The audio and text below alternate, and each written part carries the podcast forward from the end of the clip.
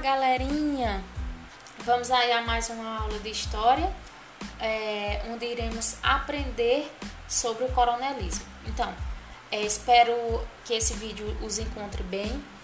É, sou a professora Aila Maria e estamos aqui para mais uma aula de história.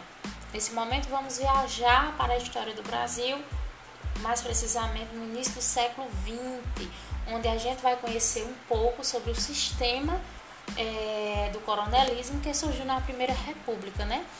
Então, pessoal, esse sistema coronelismo, como é chamado, justamente por conta do poder detento aos coronéis, né? Representou um momento da história do Brasil em que os coronéis ele tinha o poder sobre todos os aspectos sociais das regiões em que é, habitavam ali, né? Especialmente no interior do Nordeste.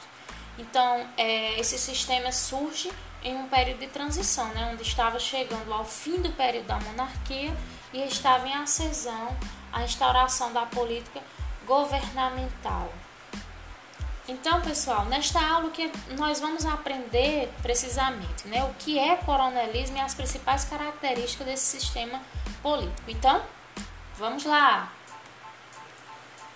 É, como vemos aqui, pessoal, é, é, difícil da gente imaginar que o Brasil já viveu um sistema político diferente da democracia de hoje, né? Onde as pessoas é, ela escolhe por vontade própria, né? Como, como deve funcionar o sistema democrático, né? Que as pessoas possam escolher aí os seus representantes, não é verdade? Embora muitas vezes nós sabemos que não funciona, mas a democracia é para funcionar dessa forma. É, pois é, essa foi uma realidade do nosso país né, na República Velha, que foi de 1889 a 1930, né, onde, onde os coronéis detinham o poder. Vejam aí nessa imagem, né, onde podemos perceber aqui como se o cidadão tivesse amarrado em um cabre, cabestro, né, por assim dizer, é, e o coronel segurando, como se ele estivesse controlando ali o voto desse cidadão é verdade? Então, já imaginou viver em um tempo desse, em que um, uma pessoa que detinha o poder controlava você ali e fazia você votar como que usando de uma violência, né, para é, escolher aquele representante que ele queria? Pois é, pessoal, um tempo bastante difícil, não é isso? Mas isso faz parte da história do nosso país. Então vamos ver aqui um pouco, né? Do que é coronelismo, a definição desse sistema, né?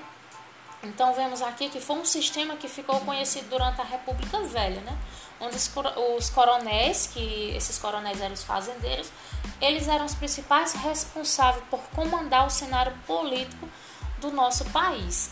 Então, também conhecida como República dos Coronéis ou República dos Oligarcas, a República Velha, né, que é, ela também foi conhecida como República dos Coronéis e Oligarcas, é, foi o primeiro modelo republicano aplicado no país após a independência do Brasil. Então nós temos aí essa República Velha, né, que ficou conhecida como República Velha. Então nessa época da República Velha, a economia nacional ainda era bastante concentrada na produção rural, né? Então, na produção rural, a gente vê aí as imagens dos coronéis como sendo pessoas é, grandiosas e poderosas, né? Então esses grandes fazendeiros, esses grandes coronéis, que já eram financeiramente bastante influentes, compravam títulos militares para ampliar os seus poderes, né? Então cada vez eles ficavam mais poderosos ainda, principalmente sobre a política e a tomada de decisão que afetava diretamente a vida dos cidadãos mais pobres. Então veja só, é, cada vez esses coronéis detinham mais poderes e tinham é, mais poder ainda sobre a população menos favorável, né? Assim, pessoal, esses coronéis eles representavam um respeitável papel, né?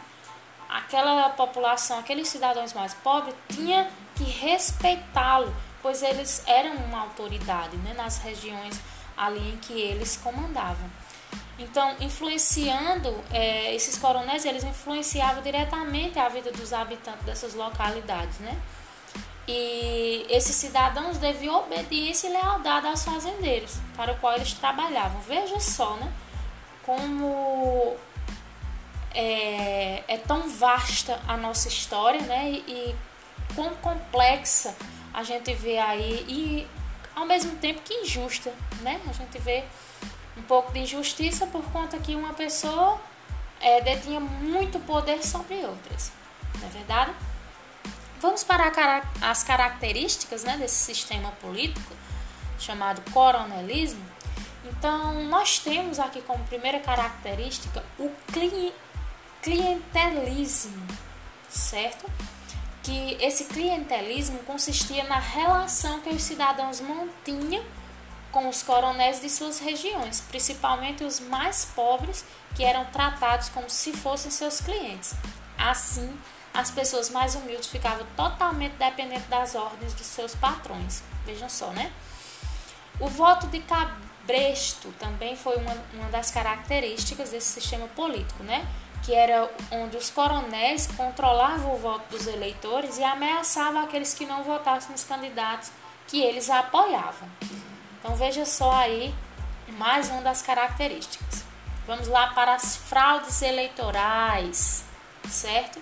É mais uma característica desse sistema político que além do voto de cabresto, os coronéis também costumavam fraudar as eleições, né? Então não é como hoje as urnazinhas que você pode confiar ali que seu voto está sendo depositado é, com confiança e credibilidade, né? Lá nesse, nesse tempo do coronelismo existia muitas fraudes e era mais, e era mais fácil de existir tais fraudes. Certo, pessoal? A política do café com leite foi também outra característica desse sistema político, né? Que esse nome foi dado ao esquema armado entre os líderes políticos de São Paulo, conhecido por ser o maior produtor de café do país, e de Minas Gerais. Minas Gerais era produtores de leite e seus derivados. Por isso que chamou-se política do café com leite, né? São Paulo era produtor de café, Minas Gerais, produtores de leite, certo? Então, com o apoio é, mútuo entre essas duas potências, os políticos garantiam a manutenção né, contínua ali do poder apenas entre candidatos destes locais. Então, veja só né, o quanto tinha é, poder essa política. É, outra característica, né, fica aí a política dos governadores, que era um acordo firmado entre os governadores e o presidente da República, que consistia na troca de favores com o intuito de ambos permanecerem no poder sem perturbações. Então veja só, tinha um envolvimento aí de pessoas grandes, né? E tinha seus interesses políticos e seus interesses próprios envolvidos. Então por isso que essa política da época existia é, tanto poder e era tão poderosa, né? Então a gente vê que o poder ele vinha do maior para o menor. Então esse menor chegava até os pobres, que eram eleitores, né? Que ali eram comandados pelos coronéis, que esses coronéis em busca dos seus interesses obrigavam esses outros, é, os pobres, a votar naquele que, ele, que eles queriam né, para que eles permanecessem no poder, permanecesse a troca de favor. Então, pessoal, é, é isso que eu tinha para passar para vocês, certo? É, ficamos por aqui. Um forte abraço e até a próxima aula. Beijos!